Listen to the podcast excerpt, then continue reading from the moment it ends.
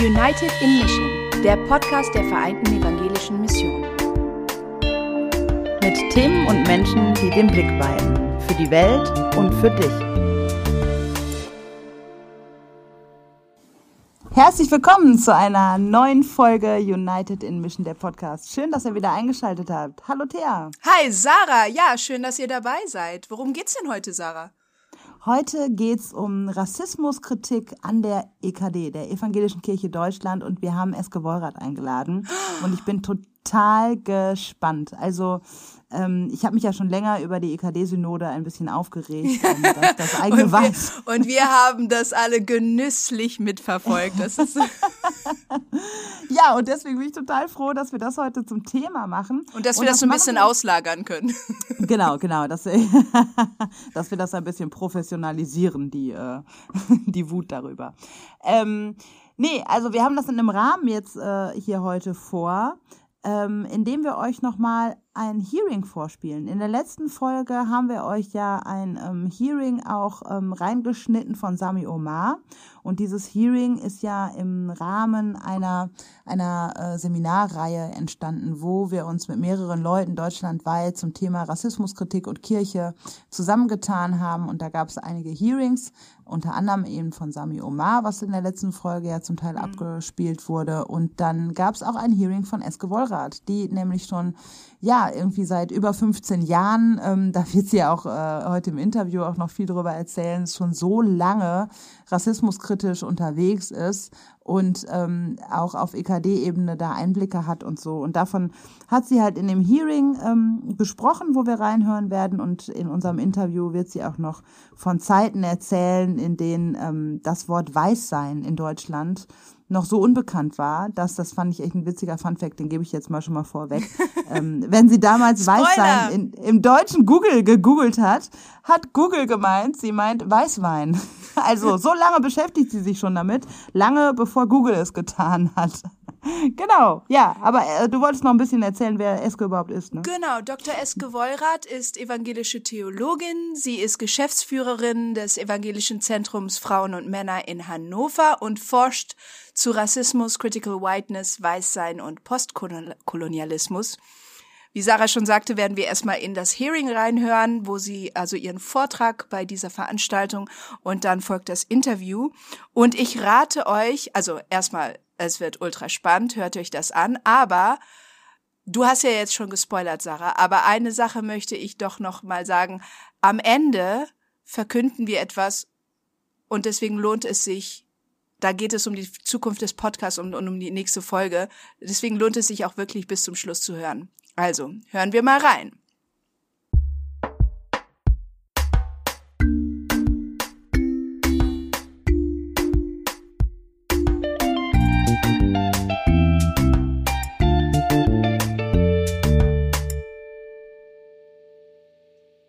So, ich kann loslegen.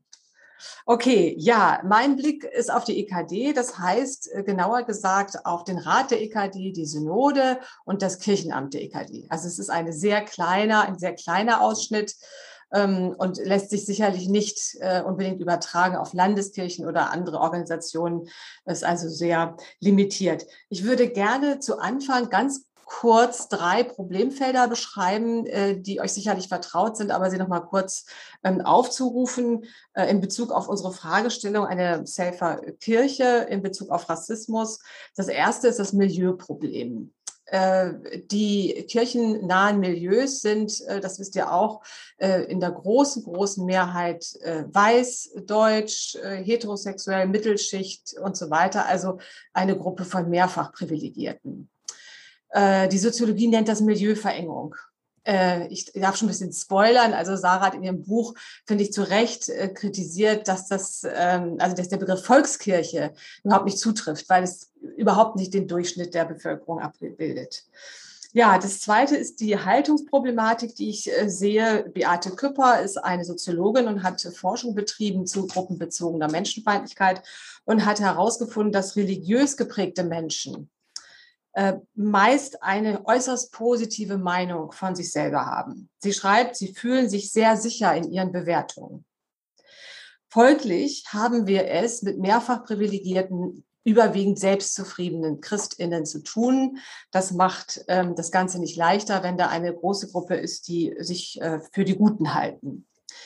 Dieses, ähm, diese Selbstzufriedenheit wird äh, immer mehr erschüttert. Ähm, es sind sehr viele Kränkungserfahrungen, die ich wahrnehme ähm, durch die zunehmende gesellschaftliche Bedeutungslosigkeit, die Kirche erfährt Ihr wisst das alle, Finanzen schwinden, Mitgliederschwund und so weiter. Und von Seiten der EKD nehme ich das sehr stark wahr, dass es um Image geht. Also Imagepflege, wie kommen wir gut an, jung, frisch und unverzagt. Ähm, das ist ähm, im Fokus der Debatte.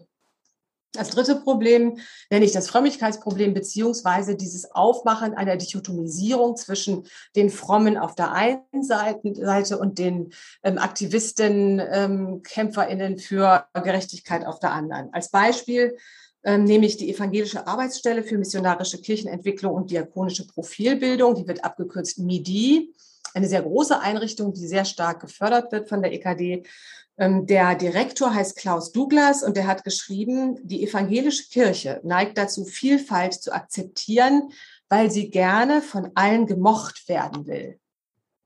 Also Vielfalt wird als etwas beschrieben, was eigentlich nicht so positiv ist, weil die Kirche dadurch irgendwie schwammig wird. Sie will allen gefallen. Ähm, und er schreibt, nur bei politischen Inhalten wird es schärfer. Also was er kritisiert ist, dass die evangelische Kirche aus seiner Sicht sehr äh, klar Stellung bezieht zu politischen Fragen, aber nicht zu theologischen. Er sagt, es kann doch nicht sein, dass in unserer Kirche die Auferstehung Jesu Christi jederzeit angezweifelt werden kann, aber nicht das Verbot des, des Benutzens von äh, Plastikgeschirr. Also was er damit macht, ist zu sagen, wir sind die Frommen, wir befassen uns mit Auferstehung, mit theologischen Fragen, wir sind die Frommen und auf der anderen Seite sind eben die politischen, die politisch korrekten, ähm, die hier im Vorteil sind. Ähm, was ich äh, schwierig finde und was ich für uns und für unsere Kämpfe sehr wichtig finde, dass wir unsere Stimme als Christinnen nicht verlieren, dass wir uns das nicht nehmen lassen, dass wir halt genauso fromm sind, dass wir aus unserem Glauben heraus ähm, äh, sprechen und handeln und nicht dieses Spiel mitspielen, uns äh, da auf die eine Seite vermeintlich zu schlagen und den anderen das Feld ähm, zu überlassen. Ja, also die Rassismuskritik unserer Kirche, ich würde sagen, es ist ein dickes Brett, was wir da äh, bohren müssen. Und es gibt natürlich auch Risse. Das ist ja das Schöne, so kommt auf jeden Fall ein bisschen Licht rein. Ähm, das Gute ist, die Synode der EKD hat schon sehr früh Zweifel geäußert an dem eigenen Gutsein. Auf der 11. Synode ähm, der EKD im Oktober 2009 hieß es, Zitat, die Synode hält eine Vertiefung der theologischen Grundlagen in der Auseinandersetzung mit rassistischen, antisemitischen und menschenfeindlichen Überzeugungen und eine Prüfung der kirchenrechtlichen Konsequenzen, Klammer auf, unter anderem im Blick auf Mitgliedschaftsfragen, Klammer zu, für dringend erforderlich. Dahinter stand damals schon die Befürchtung, dass RechtspopulistInnen nicht nur außerhalb der Kirche sich bewegen, sondern tatsächlich Gemeindemitglieder auch sind. Später verdichtete sich das dann zu dieser Frage, gibt es in unseren Kirchenvorständen AfD-Mitglieder und schmeißen wir den raus? Was machen wir mit denen? Auf den Kirchentagen reden wir mit den Rechten, ja oder nein? Das heißt, es war schon so ein mulmiges Gefühl, ähm, dass unter den Guten doch ähm, einige andere sein könnten. Ähm, es ist dann ähm, von der Synode eine Studie beauftragt worden, die ist 2016 erschienen, Kirchenmitgliedschaft und politische Kultur, eine sehr kleine Studie. Aber da sah man schon eine Tendenz, die ich als Singularisierungstendenz bezeichne. Das heißt, das ist so eine weiße Strategie, letztendlich Rassismus als systemische Gewaltform äh, zu minimalisieren und auch zu trivialisieren. Also zu sagen, wir machen eine Studie und gucken, wo sind vereinzelt vielleicht rassistische Leute. Das dahinter steckt die Idee, das sind eben nur Einzelne, man kann sie ähm, ausmachen, man kann sie ähm, dingfest machen, aber die Mehrheit ist eigentlich nicht rassistisch. Also das ist so ähm, eine Tendenz, die sich dann ähm, fortgeführt hat. Ähm, die Studie war, wie gesagt, bestenfalls eine Probebohrung, sagte ein Forscher dazu. Es wurde eine zweite Studie, eine sehr umfängliche, in Auftrag gegeben. Die ist jetzt fertig. Ähm, federführend war die Universität Leipzig unter der Leitung von Professor Gerd Pickel. Ähm, hier ist wirklich empirisch ähm, geforscht worden im großen Stil, großes Sample. Ähm, und äh, es, heißt, letzte Woche war die Studie im Rat. Sie sollte eigentlich gestern, heute publiziert werden. Bisher äh, habe ich das nicht wahrgenommen. Ähm, und äh, jedenfalls da wird auch wieder gefragt nach dem, nach derselben Sache, also dem, dem, ähm, dem Zusammenhang von Religiosität und politischen Einstellungen. Ja, aber auch hier beibehalten wurde diese Tendenz zu singularisieren, zu sagen, wir können das ausmachen, wo, Klammer auf, manche vermuten, dass es einen Zusammenhang gibt von evangelikaler Frömmigkeit und ähm, Rechtspopulismus. Das ist eine These, ob sich das bestätigt hat in der Studie, das weiß ich nicht. Ja, eine, ein zweiter Riss. 2017 hat die EKD eine Erklärung rausgegeben zum Völkermord im früheren Deutsch-Südwestafrika. Da war sehr deutlich äh, die Kritik an die entsandten Pfarrer, an den entsandten Pfarrern ähm, äh, und ihrer Beteiligung, ihrer theologischen Legitimation ähm, des Genozids. Und ähm, es ist da die Rede von einem tiefsitzenden Rassismus, gespeist aus einem kulturellen Überlegenheitsgefühl und einer tief gegründeten Angst um die eigene möglicherweise gefährdete Identität. Und das habe ihr Denken vergiftet und äh, auch ihr Handeln. Also das ist ähm, in dieser Schrift sehr deutlich geworden. Ein Satz lautet, dies ist eine große Schuld und durch nichts zu rechtfertigen. Das war gut, finde ich, und gleichzeitig ähm, sehe ich auch die Gefahr, es wieder so einzukapseln als eine Sache, das war in der Vergangenheit, das war wirklich schlecht. Und nun müssen wir in die Zukunft schauen und ähm, Gespräche führen mit ähm, der Regierung dort und so weiter. Was aber nicht beleuchtet worden ist, aus meiner Sicht, sind die Echos dieser kolonialen Gewalt heute in der Kirche, in der Theologie, in der Gesellschaft. Und insofern ähm, kann man auch hier davon äh, sprechen, dass es auch wieder so eine Singularisierungstendenz ist, zu sagen, wir verhaften das, ähm, kapseln das ein als eine Sache der Vergangenheit, die abgeschlossen ist. Ja, diese Strategie ist natürlich ähm, ein Teil der weißen Privilegien, zu sagen, so und so ordne ich das ein und mehr bedeutet es auch nicht. Ja, ähm, ein anderer, eine andere Tendenz macht mir sehr große Sorgen, die ich verstärkt im Kirchenamt der EKD wahrnehme.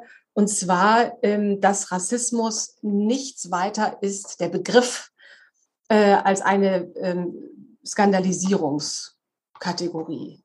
Also, dass es nicht wahrgenommen wird als einen, einen wissenschaftlichen Begriff, der äh, sich bemüht, ähm, diese Gewaltform zu fassen, sondern als eine unlautere Methode, um Aufmerksamkeit zu erzeugen. Ein Beispiel. Ähm, 2017 kam die Jubiläumsausgabe der Lutherbibel raus, groß gefeiert. Ähm, man wollte sozusagen die kraftvolle Redeweise von Martin Luther bewahren. Das haben sie auch gemacht, auch bei Jeremia 1323. Ähm, da heißt es im Original, kann ein Mensch aus Kusch seine Haut ändern oder ein Panther seine Flecken. Ähm, Kusch, das ist so ungefähr die Region Äthiopien. Also kann dieser Mensch aus dieser Region seine Haut ändern oder ein Panther seine Flecken. Das war dieses Bildwort. Ähm, und das hat Luther gemacht. Er hat aus der Geografie, ein Mensch aus dieser Region, hat er gemacht ein etwas Generisches und hat es mit dem M-Wort übersetzt. Ähm, und das hat die 70-köpfige Expertentinnengruppe, weiße Leute, ähm, beschlossen, dass das eine gute Idee ist, dieses Wort beizubehalten. Als die Bibel dann rauskam, gab es Kritik. Wir haben ähm, über die Bundesarbeitsgemeinschaft Kirche und Rechtsextremismus den Leiter dieser Delegation, dieser Gruppe, Expertengruppe angefragt und kriegten die Auskunft, das müsste so sein, man kann es gar nicht anders übersetzen. Ähm, das ist falsch. Alle anderen jüngeren Bibelübersetzungen haben keine rassifizierende Begrifflichkeit gewählt. Nur unsere hat das M-Wort noch drin. Ja, äh, das ging dann hin und her über die Presse und so weiter. Und schließlich hat sich auch das Kirchenamt geäußert ähm, in Gestalt vom theologischen Vizepräsidenten des Kirchenamtes Thies Gundlach. Ähm, er sagte, er könne das alles gar nicht nachvollziehen. Äh, man könne über die Übersetzung äh, streiten, dieser Stelle, Zitat. Aber mit der Skandalisierungskategorie Rassismus ist jede sachliche Diskussion auf die Ebene der Gesinnung gehoben. Das ist gerade bei schwierigen exegetischen Fragen nicht hilfreich. Zitat Ende. Also ist schon interessant. Jetzt ist es plötzlich eine exegetisch schwierige Frage. Vorher ist es doch ganz einfach, das kann man gar nicht anders machen. Jetzt dann doch ähm, schwierig, ähm, was er damit sagt. Wenn wir sachlich diskutieren wollen, dürfen wir den Rassismusbegriff nicht verwenden. In dem Moment, wo wir ihn verwenden, sind wir auf der Ebene der Gesinnung, also sozusagen auf einem Abstellgleis, weil ja wir vernünftig nicht mehr reden können. Das ist praktisch wieder ganz klar Definitionsmacht zu sagen, äh, Rassismus ist nichts anderes als eine Skandalisierungskategorie ähm, und nicht dienlich, wenn wir miteinander sprechen wollen. Das ist ähm, schwierig dass man also ein, eine wissenschaftliche Rede, äh, die auf Rassismuskritik fußt, ähm, nicht mehr anbringen kann, ähm, weil das, äh, weil sofort als Gesinnungsethik moralistisch wahrgenommen wird. Ähm, wir hatten bei dem letzten Treffen, erinnere ich mich, glaube Nathalie, du hattest den Vorschlag gemacht, man könnte doch, oder die EKD könnte doch eine Denkschrift ähm, rausbringen, also die Kammer für öffentliche Verantwortung zum Beispiel könnte es machen. Ähm, ich halte es ehrlich gesagt nicht für wahrscheinlich, dass ähm, die EKD in nächster Zeit das anstrebt. Das eine ist wirklich diese, diese Idee, ähm, das ist äh, ein Imageverlust, wenn wir jetzt selbstkritisch uns auseinandersetzen mit unserem, mit unserer eigenen, unserem eigenen Rassismus. Ähm, das, äh, dann braucht es jetzt andere Dinge äh, für die Kirche.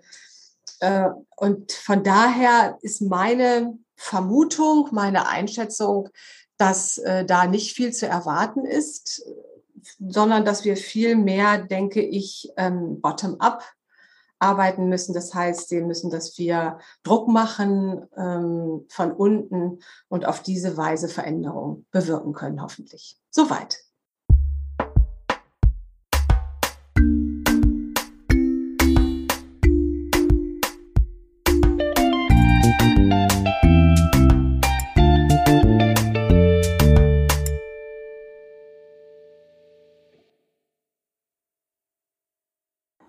Ja, gerade noch beim Hearing, jetzt schon hier live bei uns im Podcast. Eske, schön, dass du da bist. Herzlich willkommen. Danke. Es gibt eine Frage, die wir unseren Gästinnen und Gästen immer zu Beginn stellen. Ähm, was sind drei Dinge, die wir über dich wissen sollen? Irgendwelche Fun Facts, irgendwas, was man nicht so über dich weiß? Ähm, also das eine ist, ich bin, ich glaube, ich habe so, was den Kaffee anbetrifft, da habe ich eine ziemliche Meise. Also ich brauche immer einen ganz bestimmten Kaffee, ein ganz bestimmtes Pulver, dann brauche ich ganz bestimmte Becher. Ich habe auch hier so einen dabei, der muss von innen weiß sein. Und wenn ich verreise, nehme ich auch mal meine kleine Herdplatte mit und kann dann selber mir meinen Kaffee kochen. ja. Am besten noch mit einer bestimmten Milch. Also da, da bin ich schon irgendwie ziemlich pingelig. genau. Was noch? Ich wollte mal Schauspielerin werden. Ja, hatte hehre Ziele. Ich auch. Und weißt Ach. du was? Das erwähne ich in jeder Folge. Thea ist es geworden. Ich, ähm, ja. Echt? Du war bist Schauspielerin? es ich glaube, die richtige Bezeichnung ist gescheiterte Schauspielerin. Aber du hast ah. eine Ausbildung richtig gemacht? Ja, ja, ich habe eine Ausbildung Wo? gemacht. Ja. In London. Ja, das ist noch richtig oh. geil. Wie klingt das denn? In London. Ja, aber cool. das klingt jetzt alles viel glamouröser, als es ist, Leute. Aber warum arbeitest du nicht als Schauspielerin? Ähm, also das liegt nicht an mir, also beziehungsweise an meinem Willen. Ich, ich habe einfach, es ist, glaube ich, einfach schwierig, ähm, als Schauspielerin zu arbeiten, wenn man es, ähm, Ja, ich weiß nicht, es gibt viele Gründe. Mittlerweile bin ich eigentlich auch ganz froh drum, dass es nicht so ist. Auf, gerade Corona hat gezeigt, dass man im Kultursektor äh, nicht gerade so die, die, die sichersten Jobs hat. Ähm, aber ja, oh Gott, das würde, glaube ich, jetzt zu weit führen, wenn wir diese Gründe besprechen würden. Also es hat viele Gründe, es ist auch schon lange her. Das klingt jetzt irgendwie so, als wäre ich jetzt frisch von der Bühne hier irgendwie im Podcast gelandet. Nein, es ist wirklich lange, lange her. Also das, äh, ich mache immer noch zwischendurch manchmal so, so Lesungen und Synchronsprechersachen und so weiter, aber ganz, ganz selten nur so als Gefallen für, für, für Freundinnen und Freunde, die ich noch in der Branche habe. Aber das ist wirklich äh, ein, ein, ein früheres Leben. Und jetzt bist du Podcasterin. Ach, Auch da ist deine Stimme total.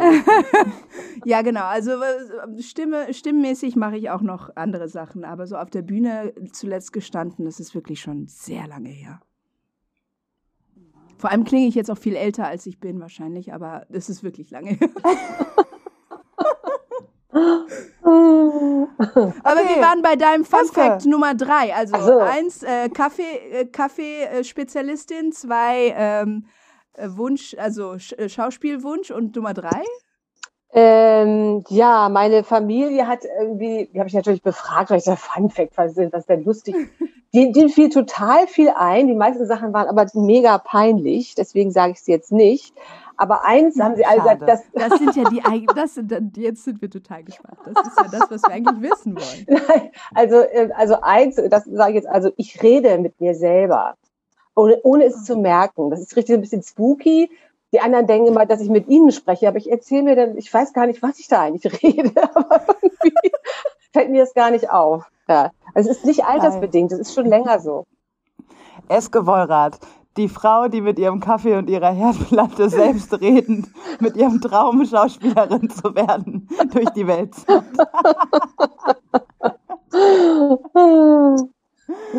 Ja, schön. Das ist immer, das ist immer der lustigste Teil in unserem mhm. Podcast, finde ich. Weil wir da auch echt nochmal Menschen so ganz anders kennenlernen. Danke daher fürs Teilen. Jetzt, uns wird natürlich interessieren, was deine Familie noch erzählt hat, aber das wollen wir jetzt. Das können wir in einer anderen Podcast-Folge ja. dann mal mit deiner Familie zusammen vielleicht. genau. Wir machen die nächste, die nächste Podcast-Folge ist Eskes Familie. Ohne Am Eske. Weihnachtstisch von Wolrath. genau. Oha. ja, ähm, dein Input gerade, um mal, um jetzt einen harten Break zu machen, der war tatsächlich, ähm, fand ich sehr ähm, konzentriert, sehr geballt und ähm, ist jetzt wirklich ein harter Break, merke ich gerade, ne?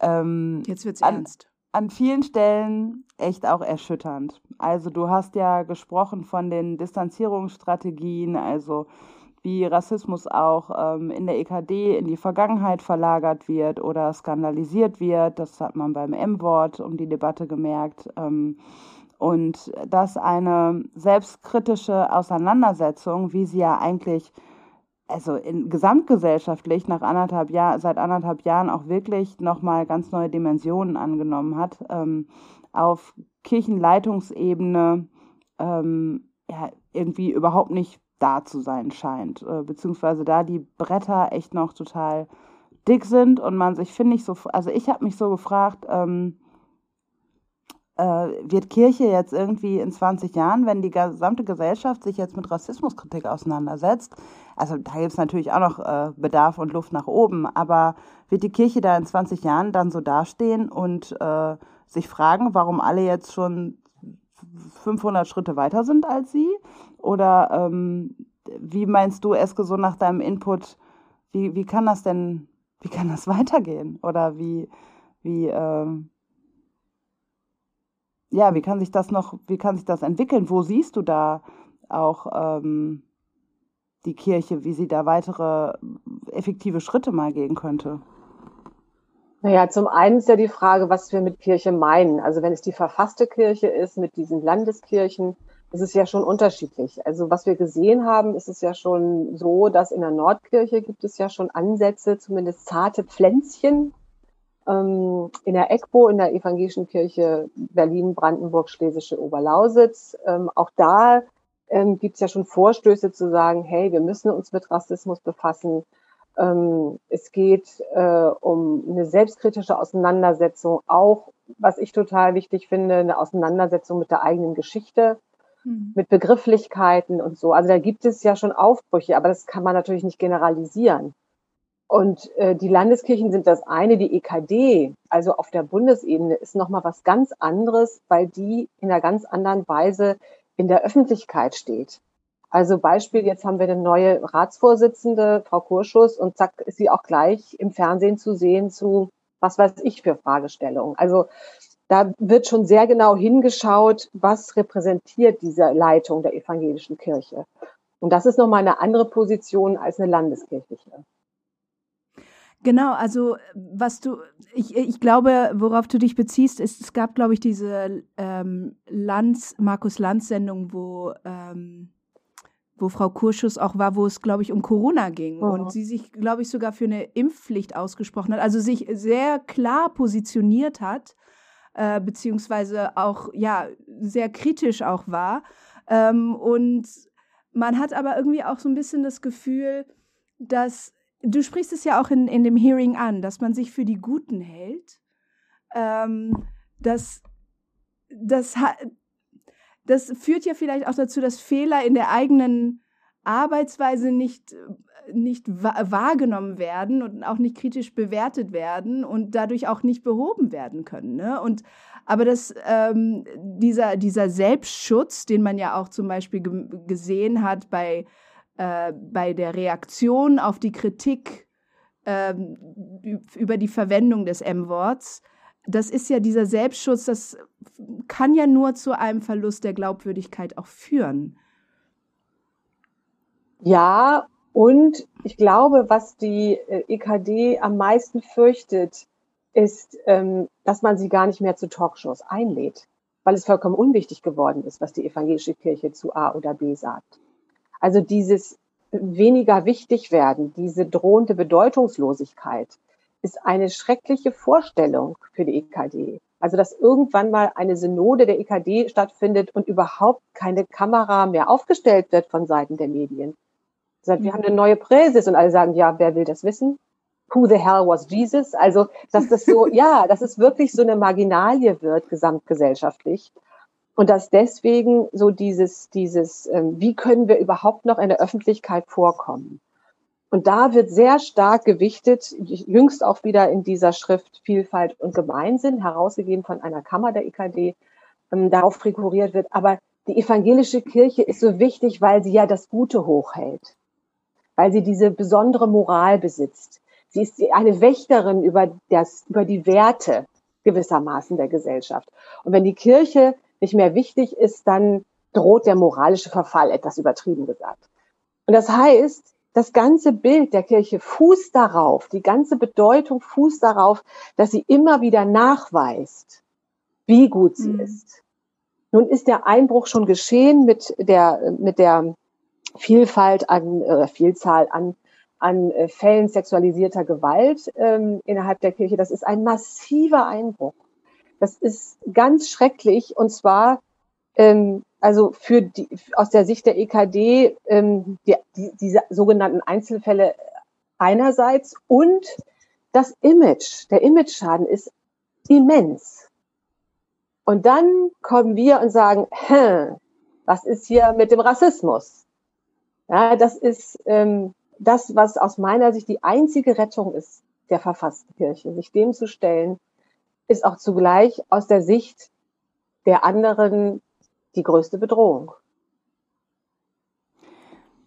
Aber, aber ich frage mich da so, glaubt das denn jemand? Also glaubt denn jemand, dass tatsächlich in der Kirche die Menschen alle besser sind? Also auch jetzt bei dem Thema sexualisierte Gewalt. Jetzt waren alle ganz empört ähm, innerhalb der Kirche, aber außerhalb der Kirche denke ich so, ist den, Leu den Leuten ist doch klar, dass sie auch nur Menschen sind. Also ohne jetzt was rechtfertigen zu wollen. Aber das denke ich mir halt auch beim Thema Rassismuskritik, wo ich so denke, ja, ähm, es ist doch klar, dass wir nicht auf der Insel der Glückseligen leben, dass wir eine Missionsgeschichte und auch eine ähm, Kolonisationsgeschichte haben äh, und dass die nicht sich irgendwie nach 1945 völlig aus der Kirche hinaus äh, manövriert hat und wir jetzt äh, die Heiligen sind und ähm, bei, bei uns ist kein Rassismus. Also also alleine wenn man sich Kirche anguckt, wie weiß, akademisch und elitär sie ist, ähm, dann muss doch auffallen, dass da irgendwo, äh, also ich muss ja nur, weiß ich nicht, durch die Innenstadt gehen und sonntags morgens in die Kirche gehen oder ins Landeskirchenamt gehen, da begegnet mir ein ganz anderer Schlag von Menschen als gesamtgesellschaftlich. Das, und so, und wo ich so denke, das ist doch kein, ja, das, was bringt das denn, darüber jetzt gar nicht zu reden? Ich glaube, die Perspektive ist eine andere. Wir haben es auf der Synode der EKD gesehen. Also es ist so viel zu bedenken in dieser vielfältigen Kirche.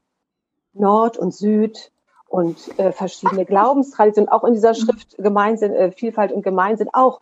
Die Kirche bildet so viel Vielfalt ab. Das ist aber anders gemeint. Da mhm. gibt es Alleinstehende, da gibt es Verwitwete, da gibt es Verheiratete und das ist Vielfalt. Ja, da gibt es Alte und gibt Junge und dann zählen sie ganz viel auf und denken, wow, und das, was sie schwierig finden innerhalb der Kirche, sind ganz, die stellen sich ganz andere Fragen. Ja, wie kann man also sehr, sehr, sagen wir mal, evangelikale Traditionen zusammenbringen mit äh, progressiven? Das ist der Radius des Blickwinkels. Und da ist es vollkommen out of space zu sagen, hello, wo sind hier die Leute mit Migrationshintergrund, wo, wo sind die BIPOC-Leute? Also, dass da ganz viele fehlen fällt gar nicht auf. Und auf der Synode hieß es am Schluss, ach, schade, dass also der Süden ist doch nicht bedacht worden. Ja, da also ganz ehrlich, da habe ich schon nicht den globalen Süden. Sie meinen ja, da, da hab ich, ja genau. Die meinten Bayern damit. Ja. Da habe ich zuerst gedacht, ob das jetzt der Comedy-Teil sei oder so, ob das Sarkasmus sei. Aber das war ja echt ernst gemeint. Also dass ähm, die Vielfalt eigentlich nur im Rahmen von weißen AkademikerInnen besteht. Und die sind natürlich alleinstehend auch und äh, leben in anderen Familienkonstellationen und so weiter. Ähm, aber äh, darüber hinaus gibt es überhaupt gar keine Vielfalt. Die wird überhaupt nicht gesehen, aber es ist ja auch kein Wunder, wenn ich mir die EKD-Synode angucke. Die gibt's ja auch gar nicht in den eigenen Reihen. Da waren nur weiße Menschen. Und dann war es dann war es ein Verlust, dass die bayerischen Kirchen nicht da sind. Und ich hatte das ja auch ähm, schon mal öffentlich kritisiert gehabt. Und daraufhin schrieb mir ein Synodaler der EKD, ja, man müsste aber auch bedenken, dass ähm, aus Bayern, da fließt ja auch das meiste Geld, da sind die reichsten Kirchen, wo ich so dachte, das ist ernsthaft die Begründung? Also merkst du nicht, dass auch diese Begründung an sich schon das Problem aufweist? Mhm. Also die, unsere reichsten Menschen fehlen noch so ungefähr und, ähm, und die müssen wir mit ins Boot holen, weil Geld spielt so eine große Rolle. Ähm, also und es ist für mich wirklich absolut absurd, wie man sich mit Genderfragen in der Synode so selbst brüsten kann und auch mit einem Verjüngungshabitus äh, äh, da äh, dahergeht. Und äh, da hat man jetzt auch aus der digitalen Kirche Leute und so weiter. Aber alles andere komplett ausblendet und auch mit einer absoluten Ignoranz. Also da war eine junge Theologiestudentin, die sich für inklusive Kirche stark gemacht hat, die in ihrer Rede so ehrlich und so echt erzählt hat, äh, dass es für sie auch eine Überwindung ist, aber dass sie das macht, um ähm, da auch eine, eine Perspektive mit reinzubringen, die sie selber ja auch mitbringt und so. Und die hatte einfach mal die wenigsten Stimmen. Oder Menschen, die in ihren, in ihren Antrittsreden auch äh, das Wort Rassismus in den Mund genommen haben, auch gar kein Interesse. Innovative Kirche, kein Interesse. Wir haben ja jetzt, wir haben hier gleich viel Frauen und Männer im Rat und äh, wir haben ja ein paar Leute, die sind jetzt unter 50 und, und so nach dem Motto, das muss jetzt erstmal reichen. Aber dass da also das muss ich echt sagen, das fand ich so erschütternd nach der EKD-Synode. Und dass dann der Verlust um Bayern so groß war, da dachte ich, das, das kann jetzt nur Comedy sein. Ja, auf der anderen Seite, ich kann das auf eine Weise gut nachdenken, weil das das Ergebnis ist von dem White Bonding, von diesem trainiert werden, ähm, äh, sich daran zu gewöhnen, die, eine Gesamtheit zu repräsentieren, die gar nicht da ist. Also auch dieses Fürsprechen. Ähm, mhm. Wir haben den Weitblick, wir sind, wir repräsentieren alle. Das ist überhaupt kein Problem. Und diese Mehrfachprivilegierung gar nicht als Behinderung zu sehen, als etwas, was, was mich hindert, ähm, tatsächlich eine Entwicklung oder eine Perspektive zu, zu haben, sondern äh, ich kann das alles. Und ich bin genauso sozialisiert worden, als weiße Frau zu sagen, natürlich, überhaupt kein Problem. Ja, ich habe alles im Blick. Und ich brauche sie gar nicht, ich brauche diese Leute gar nicht. Ja, und ich kann, habe keine Probleme, ohne rot zu werden, kann ich sagen, ja, also Rassismus, das ist so wichtig, das muss man unbedingt machen. Also das, das, ähm, das haben wir im Blick. Ja, das ist, das ist, ähm, das ist ohne Schwierigkeiten sowas zu sagen und äh, ohne dass es irgendwie nahe geht. Und ich glaube, dass es viel damit zu tun hat, dass die meisten, würde ich jetzt unterstellen, dieser Menschen, die da zusammenkommen, das überhaupt nicht verknüpfen können mit ihrem eigenen Leben. Nicht die Mehrfachprivilegierung, nicht das, das Leben in dieser Blase, dass das überhaupt sie nicht berührt. Und das ist dieses, was Emilia Reuk da in ihrem Buch diese Empathielücke nennt, dieses Unverbundensein. Mhm. Wenn du sagst, überall in der Gesellschaft, macht die Tür auf, guckt doch raus, was seht ihr denn? Ja, und das, das ist überhaupt, dass diese Diskrepanz gar nicht wahrgenommen wird und dass das Leiden daran, dass so viele fehlen. Das finde ich krass. Das finde ich wirklich krass, wie das möglich ist. Da ist irgendwas gekappt, da ist irgendwie eine Verbindung äh, zerrissen oder beschädigt, dass es möglich ist. Aber du siehst das ja und ja auch nicht erst seit dem Mord an George Floyd. Du beschäftigst dich ja wesentlich länger schon mit dem Thema. Dein Buch äh, Weiß sein Widerspruch ist ja schon über 15 Jahre alt. Wie kam das denn bei dir dazu, dass du, ähm, dass du dafür einen Blick gewinnt, gewonnen hast? Naja, ich habe nicht so richtig selber gewonnen, sondern schwarze Frauen haben mir richtig eins auf die Mütze gegeben. Das war für mich ähm, richtig, richtig schlimm weil ich genauso in diesem Bewusstsein, ich hatte also eine super tolle, aus meiner Sicht, feministische Theologie der Befreiung entwickelt und alle Frauen und gemeinsam und, äh, und dachte, super toll, ich hatte mich so eingerichtet in der Rolle Opfer, Widerständige und dann haben mir schwarze Freundinnen gesagt, wisst ihr, was du da machst, für uns ist das überhaupt nicht befreiend. Und das hat was gemacht mit meinem, ich hatte wirklich ein komplett anderes ähm, Selbst, diese ganz andere Selbstwahrnehmung. Das passt, da habe ich gesagt, das kann nicht sein. So bin ich nicht. Ich bin nicht so. Und sie haben gesagt, doch, doch, so bist du. Und einer hat gesagt, weißt du, du schreibst immer bei deinen Artikeln schön, ah, ich, ich schreibe aus weißer Perspektive, meinte sie, das hätte ich auch so gemerkt.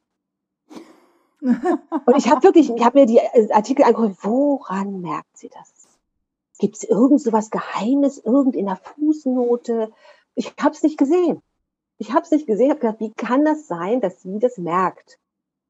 Woran? Welche Zeile? Sag's mir. Also das ist wirklich dieses Training, ähm, äh, dieses ja dieses Training nicht zu sehen, dass dieses Training ähm, ähm, Privilegien auszublenden, ganz viel auszublenden und zu meinen, ich habe hier alle Frauen im Blick.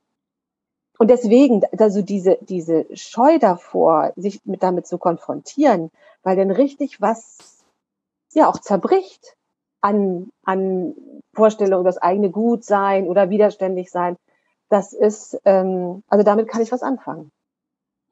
Und das, du sagst, das war hart und das glaube ich auch. Ich frage mich das tatsächlich auch manchmal bei ähm, feministischen äh, KollegInnen ähm, in der Kirche. Ob ich, also das ist echt ein Thema für mich in letzter Zeit, jetzt wo du das ansprichst, weil ich manchmal so denke, boah, darf ich das ansprechen oder darf ich das nicht ansprechen? Weil, ähm, ja, weil es ist ja auch immer ein so ein bisschen vor dem Bug schießen und ähm, die, die Kolleginnen, die ich da so vor Augen habe, die haben die es mit ihren Themen auch so schon nicht leicht. Und dann denke ich mir immer so, boah, darf mhm. ich da jetzt noch einen draufsetzen und äh, da auch noch mal vom Buch schießen, wo sie sich mit mir als Verbündete fühlen und ähm, also im, im, im Feminismus, aber ähm, ich mich eigentlich nicht von ihnen supported fühle in der Rassismuskritik in manchen Punkten. Und da finde ich es total schwierig. Wie, wie, ähm, wie konntest du das so aufnehmen, dass das, ja, dass du da nicht einfach gesagt hast, weißt du was, äh, ich, ich mache immerhin was. Was konntest du das so einfach aufnehmen oder war das jetzt auch eine Entwicklung, die vielleicht über ein, zwei Jahre oder so ging? ging von jetzt auf gleich ging das sicherlich nicht, oder? Nein, gar nicht. Also ich glaube, ich hätte das gemacht, was alle weißen Leute tun in so einer Situation, weil wir darauf trainiert worden sind, wieder wegzugehen. Zu sagen, du bist doof, sei nicht so sensibel, bla bla bla, das übliche rassistische Zeug. Aber es waren Freundinnen. Und das ist was anderes. Und, ähm, und ähm, ich konnte das nicht sofort empfinden, aber im Nachhinein schon, das ist ein großes Geschenk. Wenn du die Frauen kritisierst, sagst, ja, ein Schuss vor dem Bug, das ist, ähm, was ganz Besonderes. weil das ist ja deine Kraft, die du investierst. Ja, was hast du denn davon? Also, ne? Ähm, die anderen können lernen und ähm, wenn sie es nicht tun, dann eben nicht. Aber das ist ja nicht selbstverständlich. Und ähm, ich, ich fand das, für mich war das, ähm, ist vielleicht schon ein bisschen abgegrabbelt, so das Wort, aber es, es war für mich sehr heilsam. Mai Ayim hat mal in einer Veranstaltung gesagt, liebe Frauen, die Wut schwarzer Frauen sollte die Wut aller Frauen sein. Wir werden alle durch Rassismus äh, äh, verdummt und äh, ne, wird uns, werden uns Lügen erzählt. Das ist für alle scheiße. Und insofern ist das, ist das so ein Weg gewesen, ähm, ehrlicher zu sein, demütiger, glaube ich, auf jeden Fall. Ähm, aber ähm, ja, wegzukommen von einem komplett falschen Selbstbild und einer ganz verzerrten Wirklichkeitswahrnehmung. Nun hast du gut beschrieben, wie, wie du reagiert hast auf diese Kritik von den schwarzen Freundinnen. Ähm, Du hast aber auch von der Wut gesprochen und für mich war es jetzt auch, Sarah ist so ein bisschen rein, reingekommen in diesen Rage-Modus gerade und für mich ist es auch total schwierig, gerade auch als ich ähm, mir dein Hearing angehört habe, da reinzukommen, weil es muss ja als Feministin und auch als Person, die ähm, rassismuskritisch in der Kirche unter, unterwegs ist, muss es ja wahnsinnig schwer sein, wenn man ständig gesagt bekommt, ich glaube, du hast den Begriff ähm, Skandalisierung genutzt. Ja, ich glaube, also Zitat, äh, das ist eine unlautere Methode, um Aufmerksamkeit äh, zu erzeugen. Das ist ja diese, diese unglaublich herablassende Haltung, die, äh, die rassismuskritische Menschen, auch Frauen erleben. Ähm, wie schaffst du es da überhaupt noch dran zu bleiben? Also wie schaffst du es auch ähm, über die Jahre ähm, auch, ich meine, du hast ja vorhin auch gesagt, es wird besser, es gibt so ein paar Orte in der Kirche, wo, wo sich Sachen entwickeln und so weiter. Ähm, aber wie schaffst du es da dann auch dran zu bleiben und nicht so, ja, nicht diese Haltung äh, zu, gegenüber, also die Haltung, die du ja dann nicht gegenüber deinen schwarzen Freundinnen eingenommen hast, so dieses Motto, nach dem Motto, dann, dann sage ich halt nichts mehr, dann gehe ich jetzt. Wie schaffst du das gegenüber der Kirche zu, beha ähm, zu behalten. Also, dass du halt nicht einfach aufgibst und sagst, ja, ihr seid ja eh nicht mehr zu retten. Also bisher war es so, dass sich, dass meine Kraftquellen immer die säkularen Bewegungen waren. Also vor 30 Jahren, als es für mich losging, ähm, äh, ich, war das so eine Diskrepanz zwischen dem, was damals in Berlin los war mit Aufbruch, mit Audre Lorde, mit ähm, Tina Kempt als ähm, äh, Dozentin. Ähm, die zweite schwarze Bewegung war voll im Gange, ISD, ADFA und so weiter. War unheimlich viel los. Und der Kirche nichts. Also ich meine, mit Kirche meine ich jetzt evangelische. Ähm, und ich bin dann, weil ich ganz viele theologische Glaubensfragen hatte, bin ich in die USA gegangen.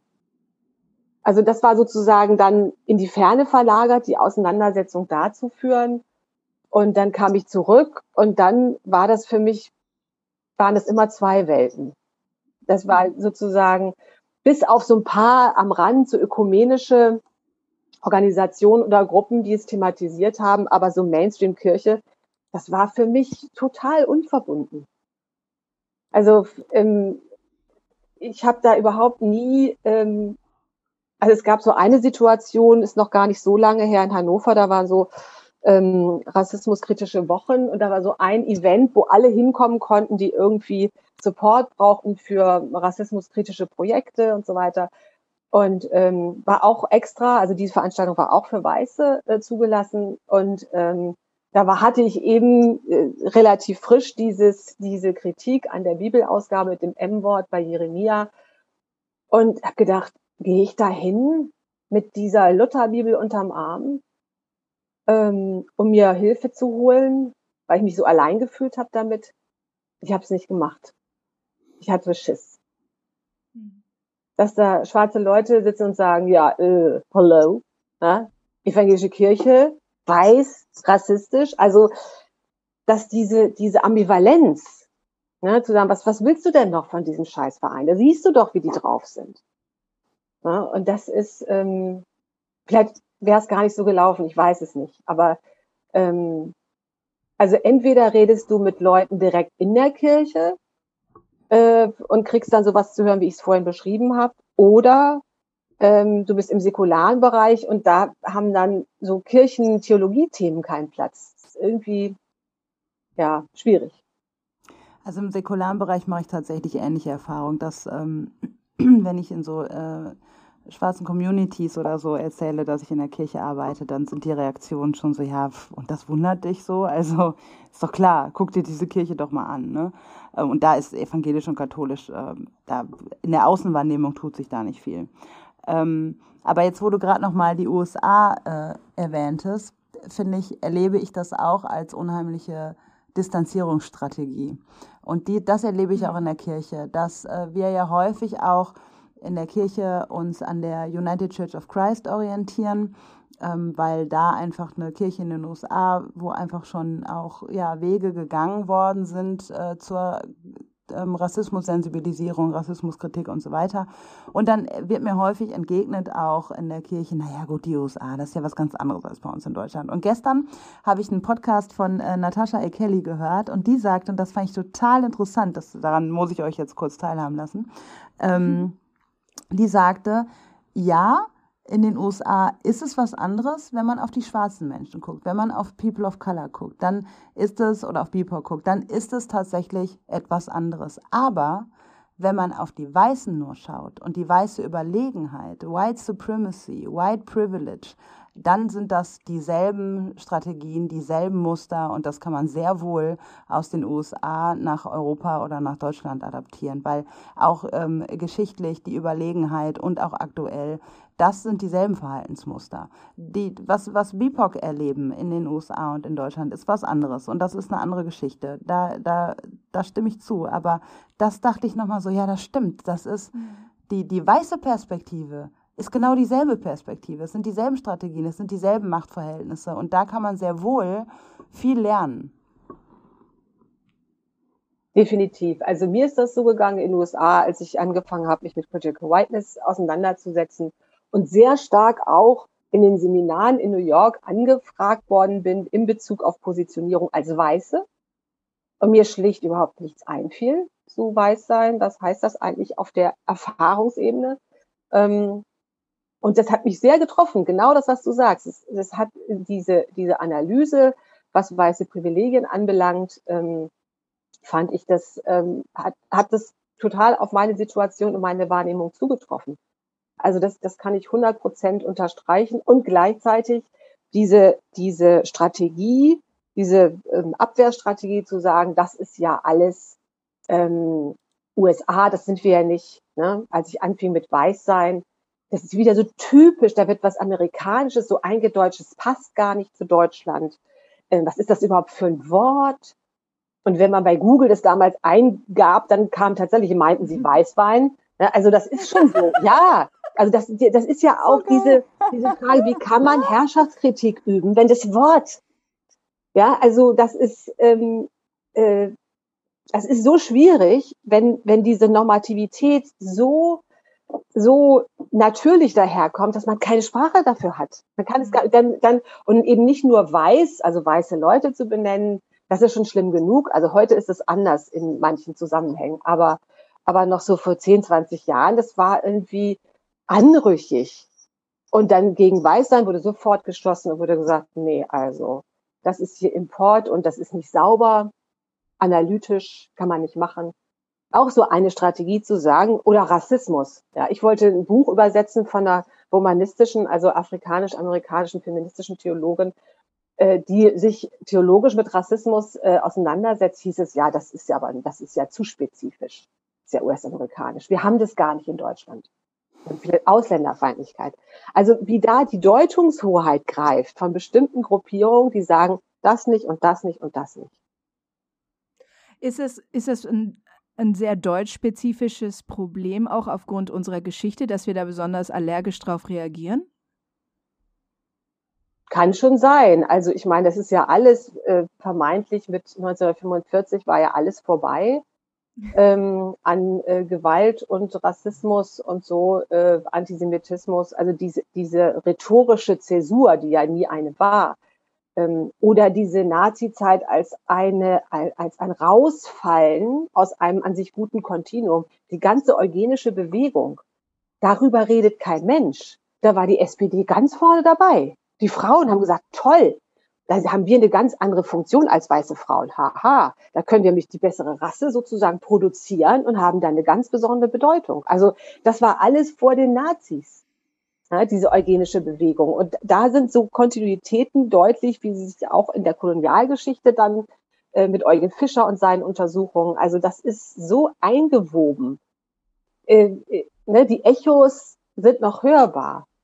Und ähm, da würde ich zum Beispiel Sami Omar, wenn ich ihn richtig verstanden habe, ist dafür, wir müssen jetzt rassismuskritisch äh, vorangehen und in die Zukunft. Und meine Auffassung ist, wir müssen uns mit der Vergangenheit beschäftigen. Und das muss auch die Kirche tun. Und sie hat es ein bisschen angefangen, aber längst nicht ausreichend, um zu verstehen, welche theologischen Figuren da immer und immer wieder revitalisiert werden, um weiße Herrschaft zu zementieren. Also sich mit der Geschichte auseinandersetzen, aber halt, wie du es auch im Hearing gesagt hast, das dann nicht dort zu lassen, belassen, ne? Nicht zu sagen, ja, das, äh, das zu verbuchen als äh, frühere Sünden quasi, sondern ne, wie, was du Echos nennst. Ne? Oh. Dieses, was, was heutzutage noch, noch deutlich ist. Wo siehst du, wo siehst du das zum Beispiel?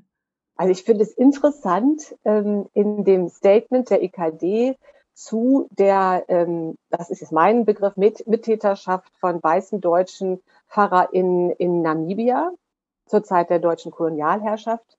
Und dass da so anklang, leider nicht ähm, ausgeführt, dass äh, die, der Grund dafür, dass die PfarrerInnen, das waren ja meistens Pfarrer, aber es waren ja auch äh, Ehefrauen, die sich da auch betätigt haben, missionarisch, ähm, dass ein Grund dafür, dass sie da die Kolonialherrschaft unterstützt haben, war eine, eine gefühlte Bedrohung der eigenen Identität oder so ungefähr wurde es da äh, beschrieben.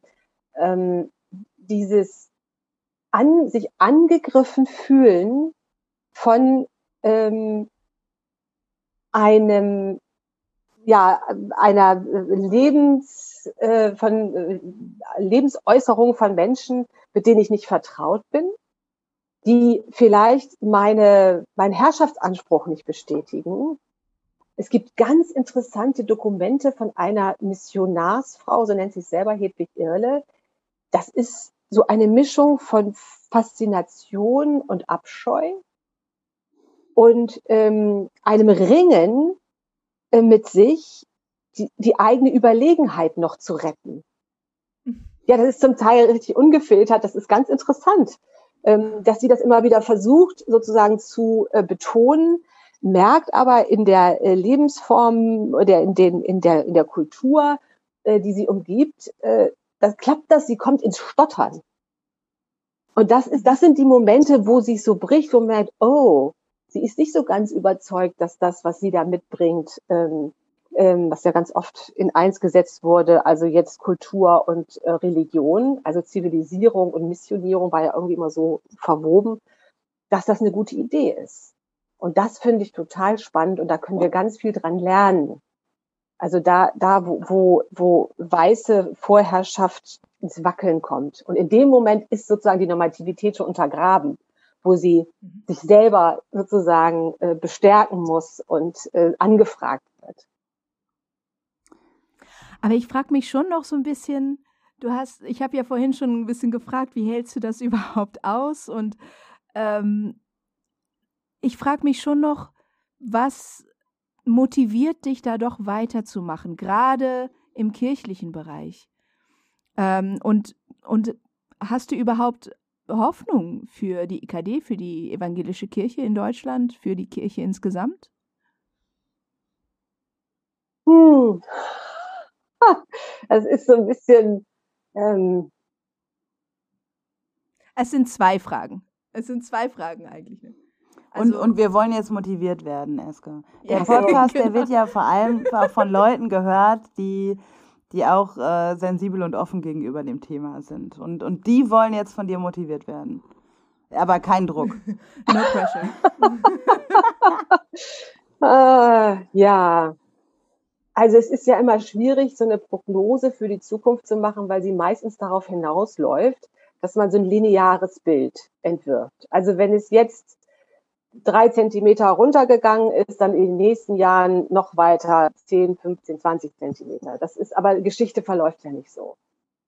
Und seitdem ich in Hannover auf der Demo war anlässlich der Ermordung von George Floyd und das erste Mal dachte, mich trifft der Schlag, wie viele Leute da waren, weiße Leute, wo ich das gewohnt war, dass wir so ein kleines Häufchen sind irgendwo, wo man die Demo praktisch suchen muss. Und plötzlich dachte ich, wow, das hat mir so viel Hoffnung gegeben und so viel dachte, es kann, kann wirklich, es kann wirklich was sich ändern. Und das kann ja auch in der Kirche passieren, auch wenn ich das jetzt auf der EKD-Ebene nicht so richtig wahrnehme. Ähm, wenn man jetzt so linear denkt, denkt, okay, womit ist die Kirche gerade befasst? Wir müssen sparen. Sie gucken aufs Geld, sie gucken auf die Mitgliederzahlen. Äh, die neue Ratsvorsitzende betont äh, das Geistliche, das Fromme. Man denkt, oh, was, was lässt sich daraus schließen? Was bedeutet das für den Kampf gegen Rassismus? Ich würde, wenn man nur so schaut, sagen, das verheißt nichts Gutes. Ähm, das verheißt sowas wie eine Wagenburg-Mentalität. Äh, ich höre so Stimmen, man muss da mit einer Stimme sprechen, damit wir überhaupt noch gehört werden, damit wir noch eingeladen werden ins Fernsehen. Da darf es nichts Plurales geben und minorisierte Stimmen schon mal gar nicht. Die tun uns nichts Gutes fürs Image. Ähm, das, ähm, das erfüllt mich mit großer Sorge, muss ich sagen ähm, dies Gucken aufs Geld, so notwendig das sein mag, aber jede Organisation, die unter Druck gerät und ähm, Verluste zu verzeichnen hat, die tendiert dazu, ähm, enger zu werden und sich einzugraben, so eine Wagenburg-Mentalität zu entwickeln. Ja, wir müssen jetzt zusammenhalten, wir sind die Paar. Der ehemalige Vizepräsident des Kirchenamtes sagte, also wir sind die Elite, in der Zukunft die Evangelischen sind die Elite. Was? Ja, das ist nicht mein Wording, aber das ist Elite. Und woran kann man den Glauben erkennen? An diese, diese Gruppe, die kann also die Psalmen auswendig, die geht zum Gottesdienst jeden Sonntag. Und was kann sie noch? Ach so, natürlich der Katechismus, selbstverständlich. Ähm, das sind sozusagen die, das ist der Kern. Das ist der Kern und die halten die Fahne hoch. Ähm, ich habe nicht diese Vorstellung von Kirche. Und Kirche jetzt nicht unbedingt im Sinne verfasste Kirche, sondern Kirche als da, wo Gottes Geist weht, gibt es natürlich an ganz vielen Orten. Wir jetzt im Moment sind auch Kirche.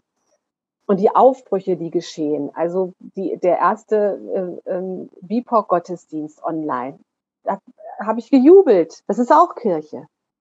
Ja, und das ist jetzt die erfüllte Zeit für mich zu sagen, ja, da, da passiert was ganz, ganz Großartiges. Und ähm, ich hoffe, dass das alles, dass, dass es irgendwo Leute gibt, die das alles bewahren. Jedes, ähm, jede Geschichte und, und äh, jede, jedes Wort, ähm, was von euch kommt, bewahren, weil das, weil irgendwann werden Dissertationen darüber geschrieben. Ich sag's euch, wenn ihr älter seid, dann kommen die, halten die euch alles Mikro unter die Nase und sagen, ja, wie war das genau und wann war das? Ähm, ja, das, das ist, ist, ist ein wirklich historischer Moment. Aber er vollzieht sich nicht bei Markus Lanz und auch nicht bei der Synode der EKD.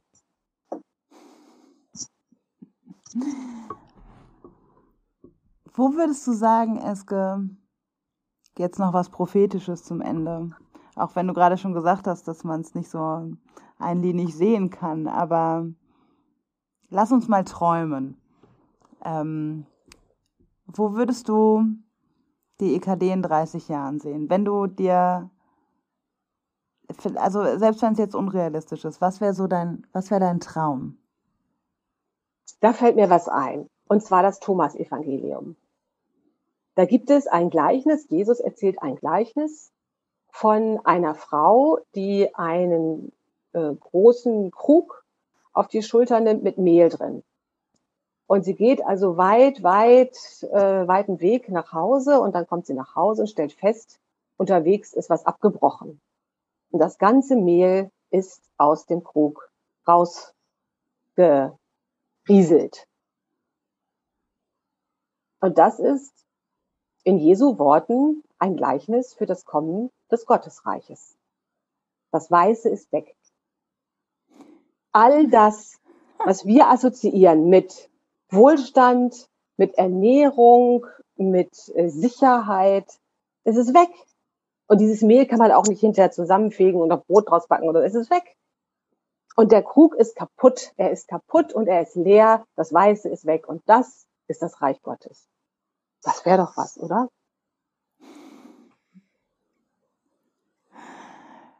Ja, du gibst uns auf jeden Fall ähm, Bilder mit, über die wir noch ein bisschen nachdenken werden. Ja. Vielen lieben Dank. Danke für all deine Einblicke, für deinen unermüdlichen Einsatz, dein immer wieder auch aufmerksam machen in Zeiten, in denen man noch Weißwein googelt, gegoogelt hat, wenn man Weißwein googeln wollte. Also Wahnsinn. Danke, Eske. Ich danke euch. Vielen Dank, Eske. Ja, und auch euch vielen Dank. Schön, dass ihr dabei seid und wir hoffen, dass ihr nächstes Mal auch schon wieder dabei seid. Bei einem Live-Podcast übrigens. das Stimmt, können wir schon stimmt, stimmt. Wir ankündigen. müssen ein Es bisschen wird Werbung eine machen. ganz besondere Folge. Und zwar könnt ihr euch anmelden dazu. Wir werden eine Live-Aufnahme machen. Ihr könnt uns Fragen stellen. Am Wir starten jetzt unser Arena-Tour. Genau. Am 11. Dezember nehmen wir den live auf. Ihr könnt Fragen stellen, ihr könnt live per Zoom dabei sein. Meldet euch bei podcast.vemission.org an oder schreibt uns bei Instagram oder so an. Ähm, dann seid ihr dabei, könnt Fragen stellen und ähm, ja, es wird eine ganz spannende Folge. Ich bin jetzt schon ganz, ganz gespannt. Eine Special-Weihnachtsfolge. Also bis zum nächsten Mal. Tschüss! Wir hoffen, die heutige Folge hat dir gefallen und zum Weiterdenken und Nachfragen angeregt. Falls ihr Fragen an uns habt oder uns Feedback geben wollt, freuen wir uns sehr darüber auf Instagram at United in Mission oder per E-Mail an podcast.vemission.org. Weitere Infos über uns erhaltet ihr auf unserer Homepage www.vemission.org oder auch auf unseren Social Media Kanälen, die ihr dort alle findet. Mit dem Podcast wollen wir Kirche und Ökumene zu euch nach Hause bringen. Wenn du das für eine gute Idee hältst und uns unterstützen willst darin, dann empfehle uns gerne weiter. Zum Beispiel, indem du auf Instagram oder Facebook von dem Podcast berichtest und deine Gedanken zum Thema teilst. Danke für eure Unterstützung und fürs Reinhören und vor allem für all die Menschen, die den Podcast inhaltlich und persönlich mit Beiträgen bereichern. Bis dahin mit den besten Grüßen von der VEM.